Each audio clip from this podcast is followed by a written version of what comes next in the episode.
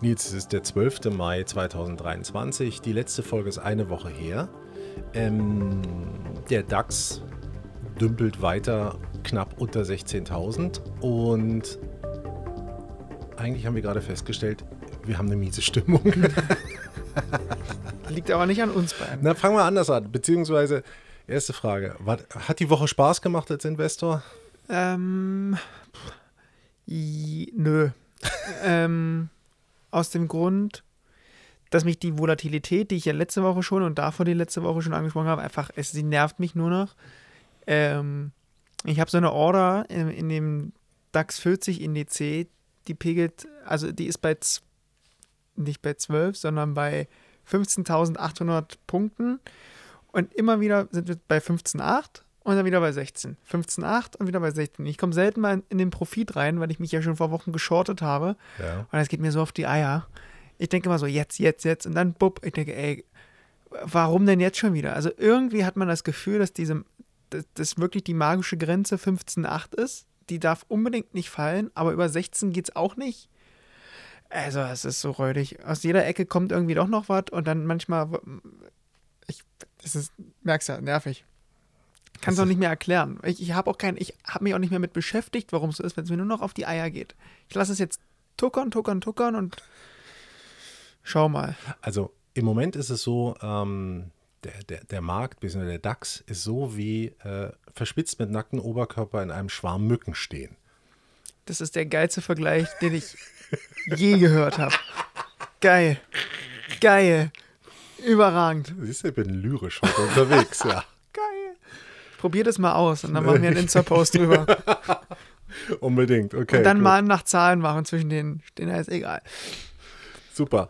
Ähm, was mich, ich habe es dir gerade gesagt, mich hat ein bisschen beunruhigt am Anfang der Woche eine, eine Umfrage, die die ARD irgendwie veröffentlicht hat, dass Deutschland für internationale Anleger massiv an Attraktivität verloren hat. Da gibt es, äh, ich weiß es nicht, eine der großen Wirtschaftsprüfungskanzleien hat da Umfragen zugemacht und ich fand die Zahlen schon wirklich niederschmetternd, weil äh, wir eben jetzt, es war sowieso ein leichter Abwärtstrend, aber jetzt ist es deutlich abwärts geworden.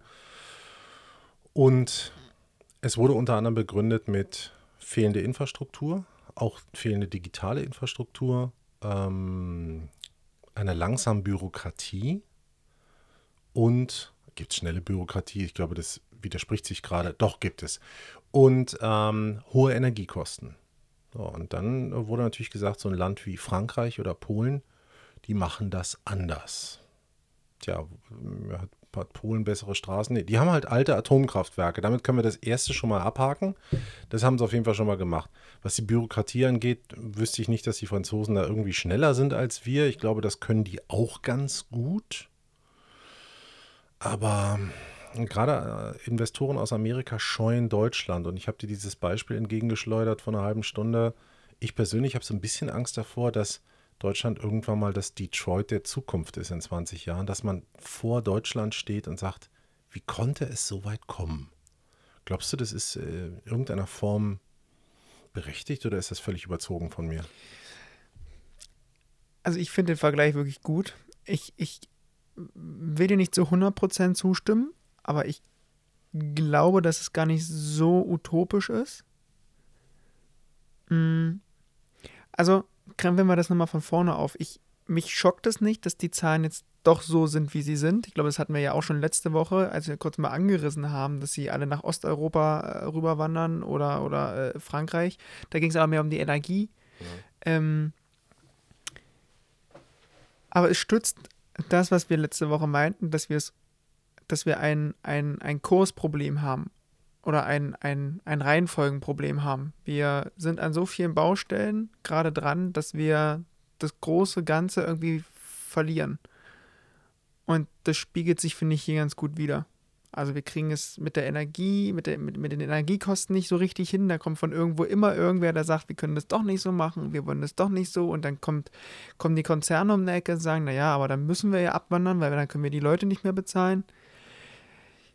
Digitalisierung, wie du es vorhin auch schon schön meintest, das ist also sehr krass zu sehen, wie, wie sehr Frau Merkel das unterschätzt hat oder schleifen gelassen hat.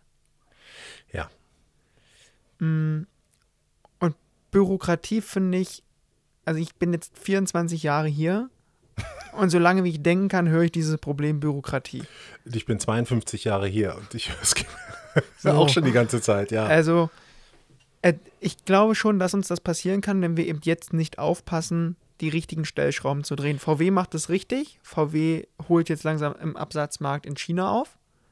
Das ist, das ist ein positives Signal, dass wir im chinesischen Wirtschaftsraum Fuß fassen, weil wir ja auch jetzt in dieser Woche gelernt haben, da kommt richtig was auf uns zu. Aber ich glaube, wenn wir innerstaatliche Probleme jetzt nicht wirklich konsequent angreifen, könnte Detroit schon passieren. Aber da bin ich zu wenig, zu tief drin, um da jetzt wirklich mal zu sagen, okay, das, das und das. Aber das ist, das, das wäre ein Ding. Das wäre eine Dingfolge. Das stimmt. Das, wär- ja, müssen wir uns merken, Ja. definitiv. Bei mir paart sich das noch mit einem anderen Aspekt oder mit einer anderen Beobachtung. Wenn ich so ähm, mich auf unsere Sendung hier so vorbereite und kreuz und quer lese, dann habe ich auch gleichzeitig immer so das Gefühl, denke so, ah, das zahlt die Bundesregierung. Letzte Woche haben wir darüber gesprochen, ne?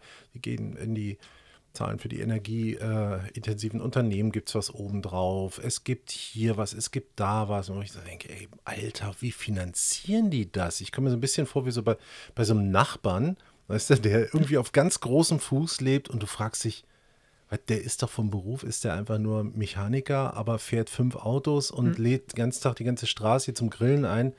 Wie macht der das? Und das gleiche Gefühl habe ich bei der Bundesrepublik irgendwie auch so. wenn Ich mir denke, wow, okay, entweder wird mehr darüber berichtet, was eh schon immer bezahlt wurde, das glaube ich aber nicht, sondern es wird hier erhoben und dann gibt es da noch eine Pauschale, dann gibt es für die Studenten eine Energiepauschale. Überleg mal, was wir in den letzten zwei, drei oder seit Corona, ja, was wir da schon kassiert haben. Auch die, die es vielleicht gar nicht gebraucht haben. Das, und das verwundert mich so ein bisschen, weil wir dieses zum einen, ja, sagt jetzt das Ausland, naja, so cool sind die jetzt in Deutschland. Good old Germany ist irgendwie nicht mehr so geil. Wir hatten ja auch schon, dass die Exporte eingebrochen ist. Das war Thema letzte Woche. Also, das ist auch noch ein Indikator dafür. Dann irgendwie so steigende Betriebskosten gefühlt bei, aber nicht besserer Leistung. Jetzt haben wir ein 49-Euro-Ticket, von dem ich immer noch von der Rechnung irgendwie nicht so ganz überzeugt bin. Ja, dann gibt es jetzt erstmal 50 Stunden Streik. Ist auch so geil. Ja, hast dir gerade das 49-Euro-Ticket gekauft und weißt, du kannst äh, die nächsten 50 Stunden Aber ich finde es gut, fahren. ich find's gut, dass sie streiken. Weil wenn ich dann höre, dass, dass sich die oberste Etage Millionenbeträge, Ja. ganz ehrlich, ihr habt es auch nicht anders verdient. Und geil war, ich habe im Mima, im ZDF Mima, einen Beitrag gesehen, da ging es, dass Bahnfahren für Urlaubsreisen ins Ausland immer attraktiver wird. Dann stellt sich der Bahnsprecher ein und sagt, wir müssen dafür sorgen, dass wir die Infrastruktur aufrechterhalten, dass unsere Fahrpläne angepasst werden, auch mit den ausländischen Reisezielen und dass wir eben attraktive Züge bauen. Dann sagte er, ja, wir bringen ja jetzt den neuen ICE mit 900 Plätzen und eine andere oder eine, eine Passantin, die gefragt wurde, ja, aber es gibt auch keinen Schlafwagen und ohne Schlafwagen Ja. ist doof. Kannst du nur mit der österreichischen Bundesbahn fahren. Ja.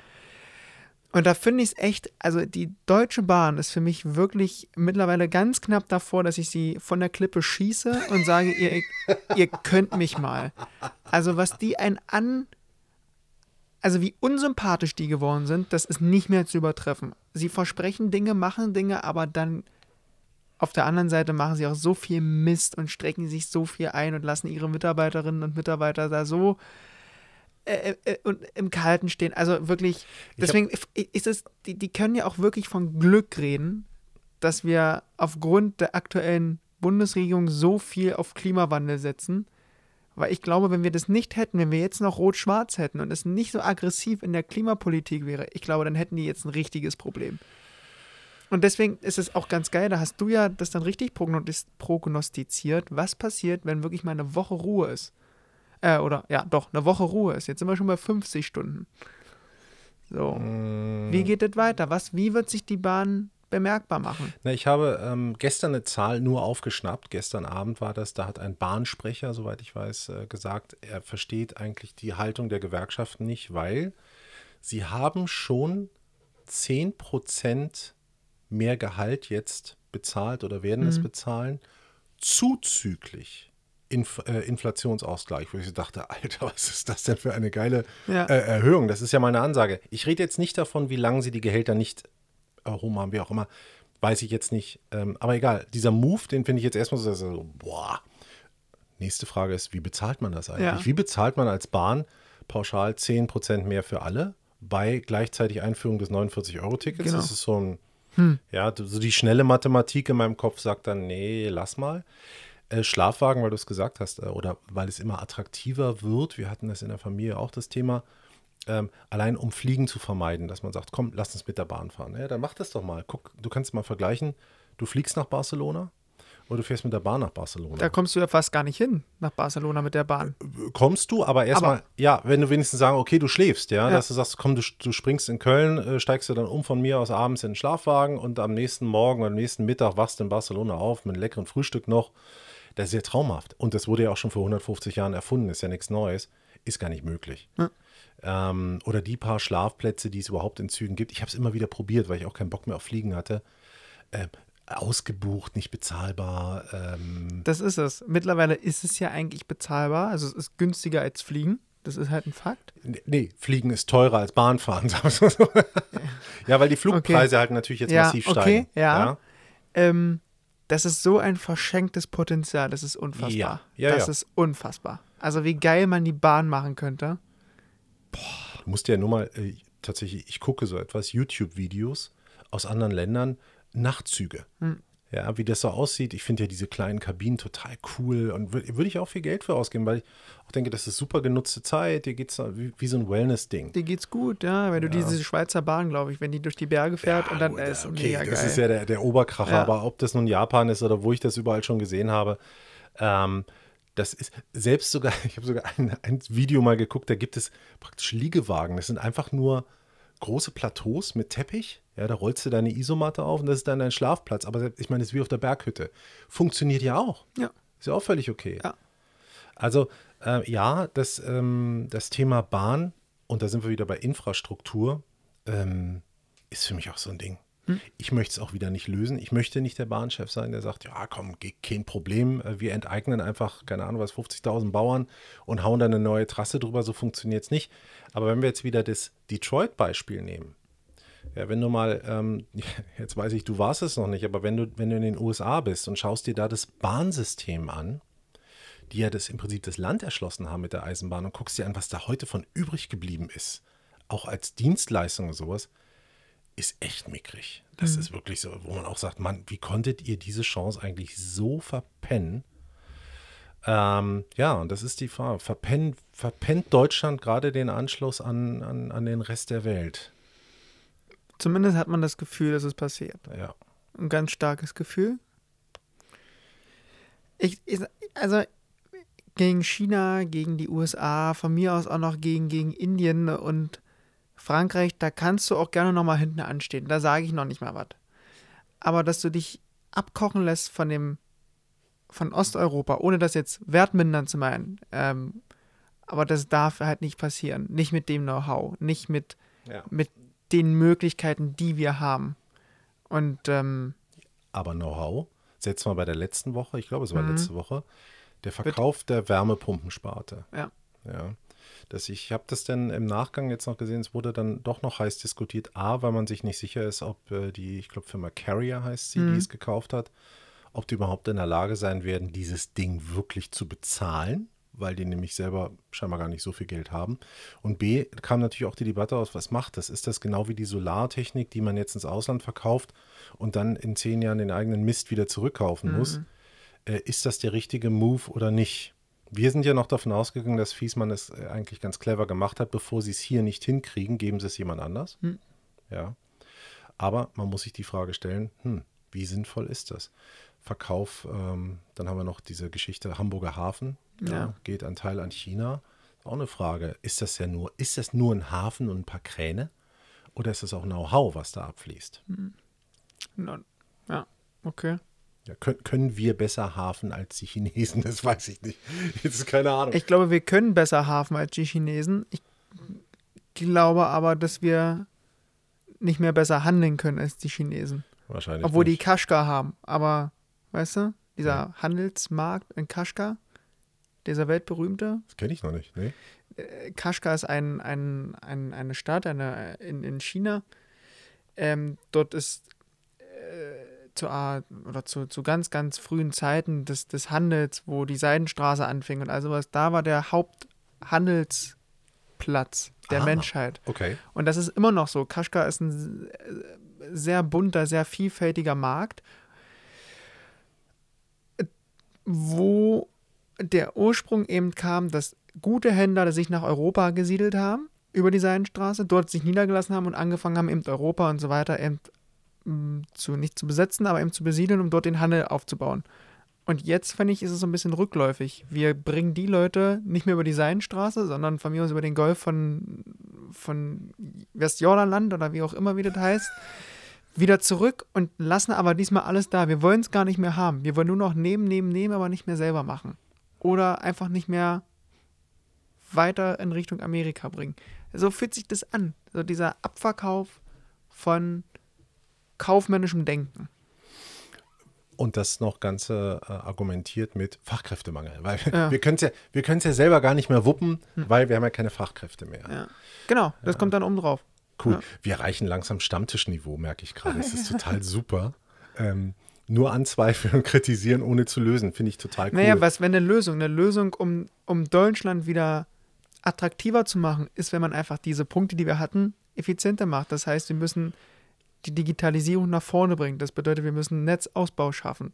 Nicht nur dort im Ballungsgebieten, sondern auch in der Uckermark von mir aus. Also, dass wir uns auch nicht davon abbringen lassen, auch mal einem Bauer 10, 20, 40 Quadrat abzunehmen. Das ist dann einfach so. Ja. Also, das, ich verstehe den Bauern. Da muss man den mit entschädigen und dann ist das Thema aber auch durch das ist wie mit Windkraft. Wir wollen nicht, dass Windkrafträder zu nah an unseren Häusern sind, aber ein Atomkraftwerk darf rein juristisch gesehen näher an unserem Haus stehen.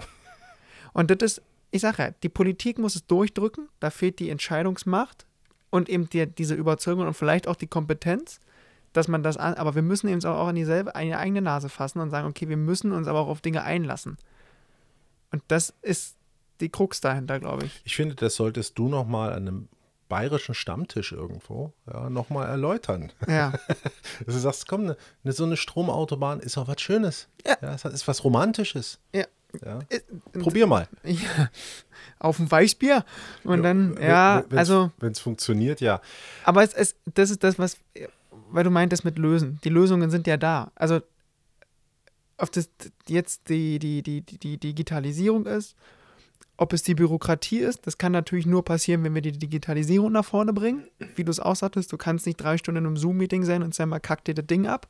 Ja, ja, das, ähm, Das geht halt nicht. Da musst du eben aber auch die Netzbetreiber in die Pflicht nehmen und nicht sagen, okay, ihr könnt Glasfaser haben und ihr nicht, ihr müsst dafür bezahlen. Entweder du machst es einheitlich, aber dann muss der Staat auch wieder einspringen, keine Kohle. Oder vielleicht falsch platzierte Kohle. So würde ich mir das jetzt wieder hervordenken. Also es ist wirklich, ein- ich finde, es ist wirklich ein Kreislauf aus allen.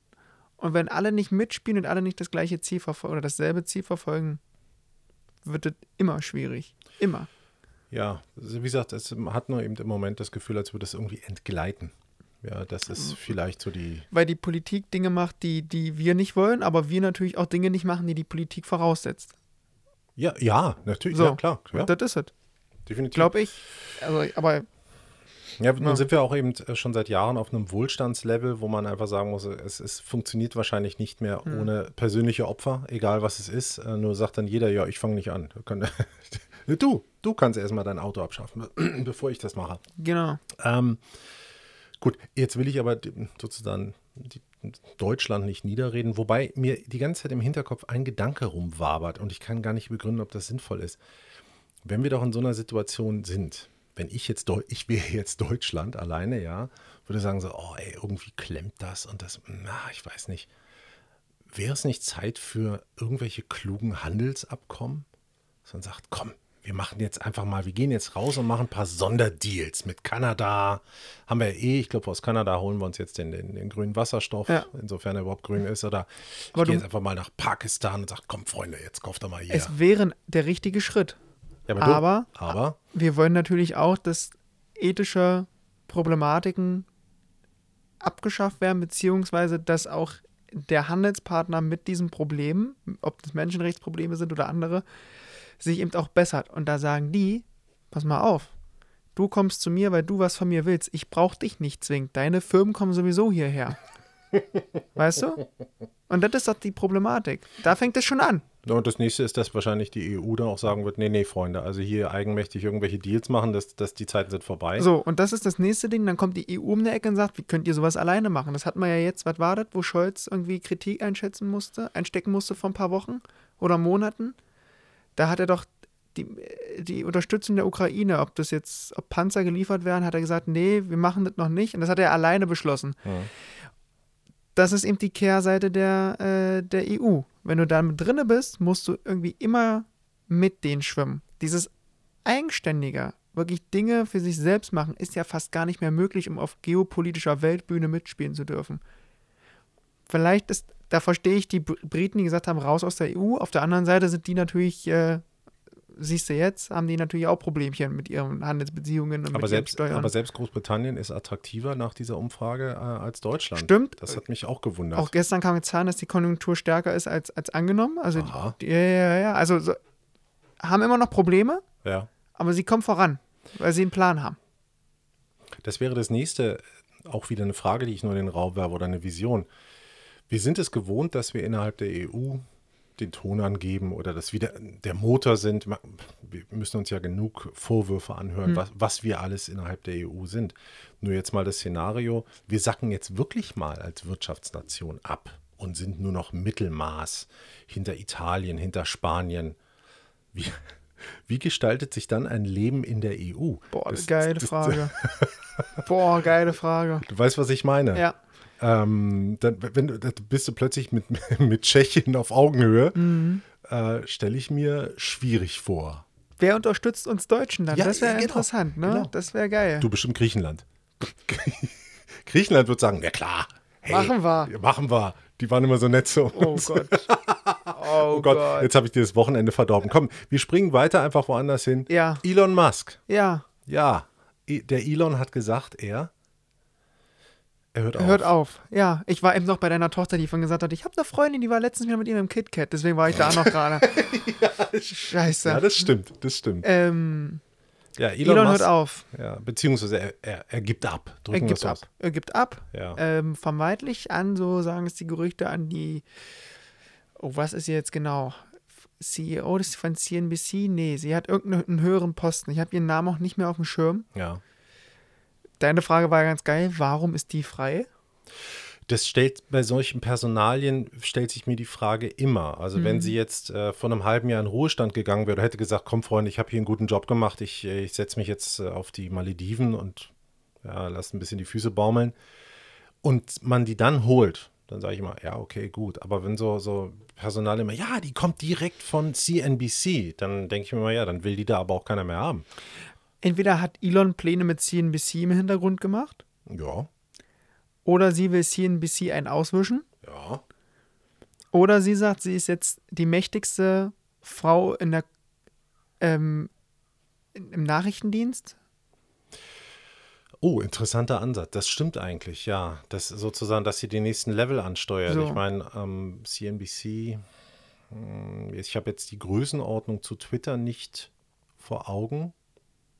Na gut, was versprichst du dir davon? Ich meine, du bist der, der. Der Twitter-Konsument. Na, du bist erstmal der Elon Musk-Fan. Twitter-Konsument. Also ich, ich- bin, ich bin zwangsläufig, du bist es freiwillig. Also ich glaube, ich glaube, dass Elon das geschickt macht. Er hat natürlich jetzt, A, ist er ehrlich. Die Twitter-Gemeinde hat ja abgestimmt, so glaube ich 57 Prozent, wir wollen ihn nicht mehr als CEO. ja, Er macht es. das stimmt. So, kann man ihm nicht nachreden. Ähm, und ich glaube, er tut Twitter damit auch was Gutes, weil dieser radikale Kurs dann erstmal zumindest von Chefstelle aus, glaube ich, erstmal wieder abflachen wird. Ich glaube, sie wird zurückgehen zu den blauen Häkchen, wird aber diesen monetären Lifestyle oder dieses monetäre Business weiter nach vorne bringen. Aber ich glaube eben, jetzt kam irgendwie auch raus, dass sie Sprach- und Anruffunktionen schaffen wollen auf Twitter. Das finde ich hochinteressant. Ist immer nur die Frage, wie sehr gleicht sich Twitter WhatsApp an? Ja, ja. Und bleibt ein, und das ist, finde ich, also Twitter darf seine Identität halt nicht verlieren. Das, glaube ich, wird ihre große, große Aufgabe. Ähm, und ich glaube, Identitätsverlust beginnt jetzt schon mit dem blauen Häkchen. Das ist, glaube ich, für viele ist es schwer herauszufinden, ist es der echte oder nicht. Auch wenn man denkt, hä, so doof kann man nicht sein. Doch, kann man. Hm, Und deswegen finde ich, das wird so, wird gut. Und Elon, ist, glaube ich, froh, dass er sich wieder um SpaceX und Tesla kümmern kann. Für mich, also mich erinnert das so ein bisschen an, an einen Waldbrand. Ja, du, du, du, zündest, du zündest ein riesiges Stück Wald an. Ähm, alle sagen, oh mein Gott, was ist das für ein Schaden?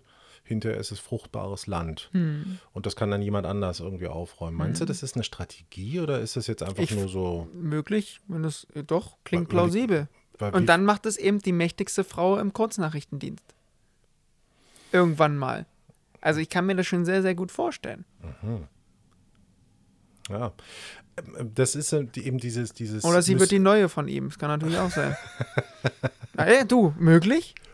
Ich will es nicht wissen. Wenn sie zu zweit im KitKat Club auftauchen, wissen wir es. Ich muss hin. Ich muss es beobachten. Ähm, ja, es wäre mal eine, eine, eine interessante Frage, ob das eben wirklich eine echte Strategie ist oder ob es Instinkt ist. Das ist eben diese Sache, wenn, wenn so Firmen von Ikonen geführt werden oder, oder ähm, wie gesagt, wir werden nochmal irgendwann eine Sonderfolge daraus machen, was aus diesen ganzen eigentlich ähm, ja, Legenden, ja, wenn Legenden Unternehmen führen oder übernehmen machen. Wird spannend. Was haben wir noch? Also da gucken wir natürlich hin. Wir haben die Schuldenobergrenze in den USA. Ja, genau. Wir sind kurz davor, dass da nichts mehr geht, mal wieder. In vier Wochen könnte konjunktiv Zahlungsausfall drohen, weil wie ein Unternehmen, wenn ich zu wenig Kohle habe, leihe ich mir natürlich Geld. Bei den USA als Staat ist es genauso zu vernünftigen Konditionen, aber an jedem Werktag 7 Milliarden US-Dollar. Wer leiht? Das ist immer so die Frage. Wer Die verleiht Pacific den West. ja, so. Ähm, Ja, Wer das- leiht das? Klar, die, die Zentralbank, die FED, mit dem überragenden Jerome Powell. Andere Banken. Ja, aber ist das dann, ja. Ja. So. Ich hatte das nicht, ähm, vor, du, es ist glaube ich 20 Jahre her, da habe ich hier in Berlin mal einen Banker gefragt, weil ich, Be- Berlin war da auch schon mit 60 Milliarden was verschuldet. Und ich habe einen Banker gefragt, habe gesagt, wer leiht Berlin eigentlich noch Geld? Weil guck dich um, wo, wo, wie sollen sie es jemals zurückbezahlen? Der sagte, er war ganz entspannt, weil meinte, naja, sonst gehört uns halt irgendwann mal das Brandenburger Tor. Was soll's? Ist ja, ist ja genug Masse da, die irgendwie auch was wert ist. Der war, das, war da relativ entspannt, aber es ist natürlich bei diesen, wir hatten schon mal diese Zahl der 30.000 Milliarden Dollar Schulden, ob das irgendwann überhaupt noch, ob der Schuldenberg so groß ist, dass er eigentlich gar nicht mehr da ist. So wird's kommen. Man ignoriert das Ding einfach. Ja, genau. So, Das ja, einfach- komm. So, ist eigentlich so ein bisschen wie die Umweltverschmutzung. ne? Genau, weil so viele blaue Punkte kannst du gar nicht an, verteilen an Freiheitsstatue und Kapitol. Geht ja gar nicht. Genau, irgendwann hast du überall einen Sticker drauf, genau, richtig. Der ganze Grand Canyon, also äh, tja, Schuldenabbau der USA, wie soll das funktionieren? Meinst du, das hat irgendjemand ernsthaft vor? Nein, niemals. Die werden so lange, bis es wirklich mal kracht. Oder wenn man sagt, gut, wir, den haken wir ab, wir machen einen neuen. Eine neue Währung. Das ist ja auch, ne, dass man, ist ja das nächste, die, äh, der Dollar ist ja schwach Ja. ähm, und die Dollargegner waren ja noch nie so laut wie jetzt. Man könnte, Lula hat jetzt geschrien, warum müssen wir immer in Dollar bezahlen und in Dollar umrechnen? Ah. Lasst uns unsere eigene Währung machen. So ein multipolares Zahlungs- oder Währungssystem könnte ja da vielleicht mal jetzt kommen. Ist das der neue Aufwind der Kryptowährung? Ja, Komma, dennoch stürzt der Bitcoin ab. Ja? Ja, er er ist jetzt wieder gesagt, ich glaube auf 28.000 ist er gelistet bei Coinbase. So. Es ist schon interessant. Immer dann, wenn man glaubt, jetzt, Vielleicht ist noch zu früh dafür. Vielleicht muss es wirklich noch ja, ein weil auch wieder so eine. Betrugsmasche um die Ecke kam. Also was da an schwarzen Machenschaften los ist. Habe ich leider nichts von mitbekommen. Ja, ja, ja, ja, ja. Ich frage mich jetzt nicht, wer, welches, welches Unternehmen das war, aber es waren wieder betrügerische, betrügerische Machenschaften, weshalb der Bitcoin hauptsächlich erstmal abgesackt ist. Aber auch das, finde ich, ist ein Phänomen. Immer dann, wenn die Chance da ist, kommt sowas, als ob da irgendwer ist oder irgendetwas ist, was sagt, so, bevor das passiert, hier. Als ob die SEC nur darauf lauert, oh, unser Zahlungssystem ist in Gefahr, schnell mal was Schlechtes wieder zu den Kryptos bringen. So fühlt sich das an. Bevor sie das. Das ist eine vage These und wahrscheinlich absolut nicht so. Aber es ist er? oh, wir haben vielleicht den einen oder anderen Hörer, der sagt: Ja, ja, Ja, wo, das, du. ist, äh, das ist super. Ja, Und kauft sich gleich noch ein bisschen äh, Dosenfutter, was 30 Jahre hält. Könnte, ja, könnte natürlich sein. Was erwartest du von der nächsten Woche? Ja, die, die, die, die, die gleiche Suppe wie jetzt auch. Ich glaube, wir bleiben weiterhin volatil. Ich bleibe dabei, wir gehen auf 15.000 Punkte runter. Da, alles andere würde mich schocken. Innerhalb der nächsten Woche? Da habe ich diese Woche schon gesagt, dass es passiert. Okay. Aber irgendwie hätte es, also jetzt haben wir Mai. Ich würde mal Ende Mai sind wir es, gehe ich davon aus, dass wir auf 15.000 Punkte gehen. Allein weil wir Konjunkturdaten haben, die nicht äh, überzeugt haben. Wir haben jetzt diese Energiekrise, wir haben die Innovationskrise.